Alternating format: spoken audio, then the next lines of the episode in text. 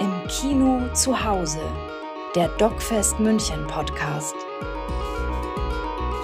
Filmgespräche des Internationalen Dokumentarfilmfestivals München. Welcome to the 38th DocFest München, our second dual festival edition. Um, thanks for tuning in from wherever you are watching or listening. My name is Malte Borgmann. I will be talking to Mike Day, director of the film Cowboy Poets.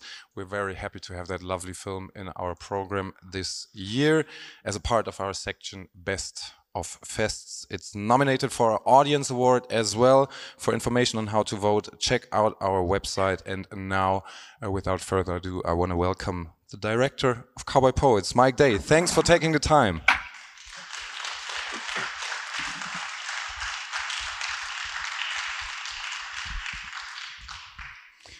Mike, I hope you're good. Um, and I hope the sea is calm. We spoke earlier, and you're not at home, actually, uh, you told me. I'm on a boat, but I'm actually on the mud because the tide went out, so it's very calm. okay, so so no problems with the sea at that point, yeah. Uh, Mike, to make something clear right from the get-go, uh, you're from Scotland. Um, and I am. Before you started out as a director, you were actually training to uh, become a lawyer. So you have never been a cowboy. No, I I was a lawyer actually. I didn't own the train. I um I yes, but I have worked on cattle uh, ranches briefly before as a day worker while I was traveling. But I'm definitely not a cowboy. But from watching your film, I got a very strong um, impression that that you are and you have been a big fan of the Western genre. Is that right? Um, in a in a way, yes. I mean, it's it's such a cinema trope, and it's such a sort of self-assured culture, but yet there's also a lot of fragility and insecurity there, which is voicing itself as well at the moment. So it was a kind of a fascinating time to explore that. How did you learn about those uh, cowboy poets about this festival in Elko, Nevada? I was driving from uh, finishing the sound actually in San Francisco on my previous film. And I was driving from there to Utah to a, a Sundance lab. And I stopped in the middle of Nevada in this town. I'd been driving along the road and it said, do not pick up hitchhikers, prison area, escaped prisoners, and all this down in the road. And I was on my own in in the middle of the night, falling asleep in the car. And then the first town I hit, I decided to get into a hotel before I had to pull over and find some guy in an orange jumpsuit trying to kidnap me. And uh, when I was in that hotel, I saw a poster for the National Cowboy Poetry Gathering, and I thought that's uh, an interesting, an interesting thing to explore. So, two years later, I returned the week after Donald Trump was elected. In fact, so it was a, a hot time to be in the red states. You mentioned Donald Trump, and that is one thing that I've found very surprising about your film, especially maybe from a European perspective, where we sometimes tend to, I guess, to oversimplify the US in a way and tend to have these very black and white ideas of life and society uh, there. Um, and your film shows a very nuanced and complex picture. Um, was this an intention of yours when you made that film? Yeah, we didn't really. I don't think. Um, you know, he is a, a product of a of a deeper thing, and in a way, most of the cowboys in the film voted for Hillary Clinton for a start. You know, so uh, not all of them, but maybe eight out of ten, and um, that it wasn't really about that, and that they were worried about things that they'd been talking about for 30 years or 20 years, you know, um, the battle against, say, fossil fuels and things. You wouldn't expect uh, a lot of people didn't expect the stereotype uh, to be fighting those battles. And so um, they themselves sort of identified that people, in their words, people who looked like them needed to, would only listen to people who looked like them. And so they wanted to speak to those people and say, you know, just because you're voting for Donald Trump or just because you're a Republican doesn't mean you have to believe in the whole package of ideology that you're given. Like you can you can believe that climate change is real and vote Republican, or you know they were they were trying to speak to that audience that doesn't often Um, it, you know, Donald Trump spoke to them, and that's they were an underserved audience in a sense. So these guys were trying to reach out to that same those same people. How did you find your protagonists? How did you go about contacting them, connecting with them, and was it hard to earn their trust in a way when you were very close to them sometimes? Well, yes. I mean, we drove thousands of miles basically, just driving around ranches trying to find because because there are those who do the genre who are not real cowboys, but I, I felt it was important that they were they were they were cowboys and not just performers, but they are also all performers. So one of the challenges, I think maybe increasingly with documentary, is that a lot of subjects have watched maybe something like The Deadliest Catch on National Geographic or something, and they think that that's what you're doing. So they're they're very used to being on camera, but it's a slightly different. Well, it's not a slightly different. It's an entirely different process um, over years of uh, you know bothering them, uh, and not a kind of um, wham bam thing. And um, so there's some recalibration that's needed with them. That's actually probably more of the challenge. How long have you worked with them? Um, it was shot on and off uh, alongside other projects over the space of about four years. Um, one of the most complicated underlying questions of your film, uh, uh, at least I think so, is one could also call it a kind of bitter irony of the film. A lot of those cowboys lament uh, the loss of their home, uh, how greed and corporations rape and ravage the land of their children and their ancestors. At the same time, it was probably those same ancestors who did the same to the Native Americans who were living there first. Um, you point to that in a little bit when one of the cowboys talks about the sins of the ranchers, and, and you show that painting of Native Americans fighting against cowboys.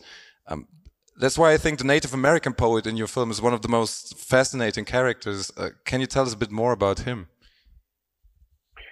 Yeah, he was the poet laureate in Montana, uh, and um, he's a great guy and and, a, and a, good friend now. And he, um, I love his work, and I love why he does it.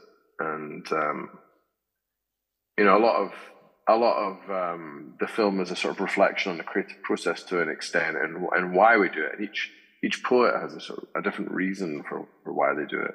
And his reason is um, one of the most poignant, certainly. Um, and uh, you know, he wants his language to be heard and not forgotten, and for them not not not to be left by the wayside. And so he is very happy to have the Crow language heard now around the world, and for that to be uh, shown.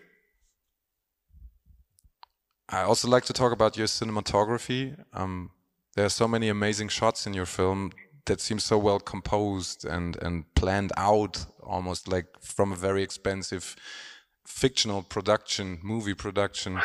Um, like for example, the scenes right in the beginning when they move the horses into the car in the back of the car and grab the the, the, the top of the car to get off the horses and I mean, you had to know what was happening, and you had to plan your camera and and the angle in which you were about to shoot it. So, how do you achieve that movie-like look, this this fictional kind of larger than life look in a in a documentary? Well, you just sort of destroy yourself over years of. You see the one percent that you know works. You don't see all the times where I'm swearing and kicking the dirt because you miss it. You know. Um, you you collect enough parts that there's you know there's there's there's enough to polish up in the end. But um, I mean that that shot I was in the right place at the right time, and that, that's that's true a lot of it. The only ones that are really kind of set up, but it's just by the nature of it, they can't not be, is when we're like filming them in a cafe or uh, a diner or something like that, because we've had to ask for permission to film there, and you know, there's only so much you can do filming two people at a table anyway. So nothing is, nothing is really set up actually. Are there any questions from the audience? Fragen aus dem Publikum? Ich kann auch, Sie können auch gerne auf Deutsch fragen, ich kann übersetzen. Ja. Aber wir haben, glaube ich, auch ein Mikrofon, ne? Yes, uh, hello to Scotland, and uh, thank you very much for the beautiful movie. Thank you. Um, I was wonder wondering, um, how did you manage to, in all these intimate moments, to have a camera around? I mean, that's why these films take so long. Um, I think you know, you. It's some people they don't care about the camera. You know, they don't. They're doing what they do. Um, I find that more with older people and with children. But you know, anyone who's watched a lot of television or films, they they're gonna, you know, different people take different times for that to wear off. Um, and yeah, so it just takes a bit of time, really. And and you know, I I always say to people who are you know starting out, like almost everything that you see there is not because of the filmmaking; it's because of the filmmaker's relationship with the person you're filming, and and the, you know the technical aspect of the camera is a very sort of secondary part to it all. So, with some of them, I had to drink a lot of whiskey. I see. Thanks. Ja, der Herr da hinten. Hi, thank you very much for this wonderful movie. I've really uh, felt in love with the scenery and uh, Montana, maybe a place uh, to travel with. Um, Yeah. I have two questions. First, it seems to be a very closed society. I mean, in one part, um, I got the feeling like they like to open up and to go out and to show their culture, their special culture about the cowboy thing and the songs. And on the other hand, it, it's it's very close to society. Um, the people that are doing that. So was it difficult for you to get their trust? I mean, it, it could have been that you're laughing about them at the end. So how did you make them trust you? Well, um, it was a particularly sensitive time, I think, as well, and um, uh, in a sense, they're used to performing and they're used to, you know, being recorded. So, um, but there are always worries, and you can reassure as much as you can. But I wasn't trying to make a kind of political hit film. You know, we weren't trying to attack anyone or make anyone look bad. Um, but there are there are there are um, things within the genre that, that do that, and things came out um, that might worry people. You know, that is sort of more exploitative entertainment, throwing people under the bus, as it were, in order to kind of have something at their expense. And, and you know that that's not the intention. And and I like to think that when people see you doing it for years and years, they gradually figure out that if you were trying to make them look stupid, you could do that. You, know, it's the sort of thing you could do quickly. You didn't have to spend that much time getting it right. Um, and we found we, we extended the entire film by about a year and a half because on our last shoot, um, Dylan, the young character who's playing the guitar, was sitting outside the hotel window and we heard him and I stuck the camera out the window and the other guys ran down and that's when you see him busking on the street. That's the first time we met him. And, you know, we all looked at each other and said, well, we're going to have to film for another year. And then it turned out by complete coincidence that um, he was being invited back. And so we had this wonderful story. Um, but there is always the risk when things take so long, especially with COVID interrupting things, that people, you know, wonder what on earth you're doing. It's a nerve wracking experience. But a couple of months ago, I went back to the cowboy gathering in Nevada and I showed them the film, and they, the ones who were there, they laughed and they cried and they, they loved it. So you know that's the, the reward, but they take a long time to make. So it's a nerve wracking experience for everybody. Oh, I think you did them a great favor. So, second question, you, you said Dylan. What happened to Dylan? Did he got a contract or something for as a singer because he's amazing? yeah, he should have one. Yeah, yeah, no, we'd, I'd love for him to get that. I'm, uh, yeah, I'm not sure yet. Thank you. Noch weitere Fragen? Ja. So, hi, Mike. Um, thank you for amazing production. I have one follow up question from the audience before. How do you actually select those people you want to put in your documentary film? On what standard do you uh, approach to them? Well, I mean, the film is a bit of a collage in a way. You know, it's like a mosaic made up of all different pieces, and as a whole, they kind of they tell a story. But we we kind of felt that we needed the different aspects of the West in the film. So you have this kind of um, array of different characters that, that, that to me that are subjectively, you know, my experience of what I felt kind of represented my experience there looking at that. And so, you know, it's a it's an outsider's view of the West from from the beginning till the end. Um, and then there are people who naturally just, you know, come from serendipity into it and you just know that it's right to tell it. Like Dylan, for example, you know, there he was. He popped up and he was brilliant, and we loved him, and we got on, and the filming was a joy. And um, and and Henry, um, likewise, he was there from the beginning, and he has such an important story to tell. And so, you know, different people come in, and and you can film with some some people we filmed with for months, and it just um, it, it has to tell a story that's different enough from the others in order for it to be part of this kind of smorgasbord of, of, of tales. So, you know, it's complicated also because it's quite a nuanced film, and we finished filming it before the pandemic. And I think during the pandemic, particularly in America, the conversation became less and a lot less nuanced and more and more polarized, which actually is the message of these guys was to try and depolarize things, make things not political in order to address things that were important to everybody. And so um, that was a big challenge with the film, and it is a big challenge now with the film because things have got more um, problematic, really. I think we have to wrap it up. Ich würde sagen, eine letzte Frage würde noch gehen, wenn noch eine da wäre. One last question. Yeah, last one. Very much. Um, this is Gina here. Hi, Mike. Um, Hi.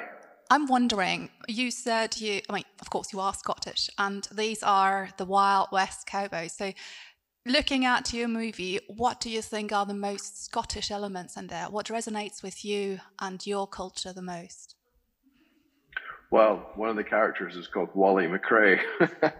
Um, it doesn't get much more Scottish than that. Wallace McRae, um, and his grandfather came from Scotland and settled that ranch, um, and so he, you know, he's a third generation Scot. Um, one thing I didn't know beforehand was that in the 1800s, you know, when they went there, they actually went backwards. I thought it was always a one way trip. You know, get on the wagon, get on the ship, an enormous life endangering journey. But actually, they would go back to Scotland. Some of them they didn't like it out there, and they just went home. Um, and sometimes they went back and got another group of friends and went back with more people.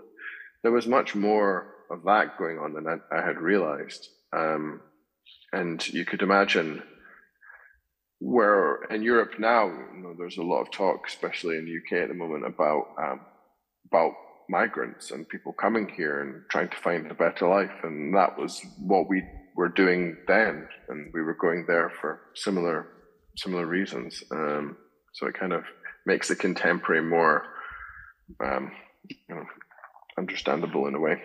Um, and also, um, actually, Henry's grandfather is Scottish as well. Um, so it's it's definitely um, it, it's a problematic part of history, of course, um, that the Scottish people who went there were ethnically cleansed from the lands themselves, and then went there and did the same thing themselves. You know, and um, it's a sad pattern that you see a lot in history. Mike Day, director of Cowboy Poets, thank you so much uh, thanks to you guys for watching and listening. Please check out our homepage. You can subscribe to our newsletter there, there and vote for our audience award. Thanks, Mike. Round Thank you. Thank you for having me. Thank you all.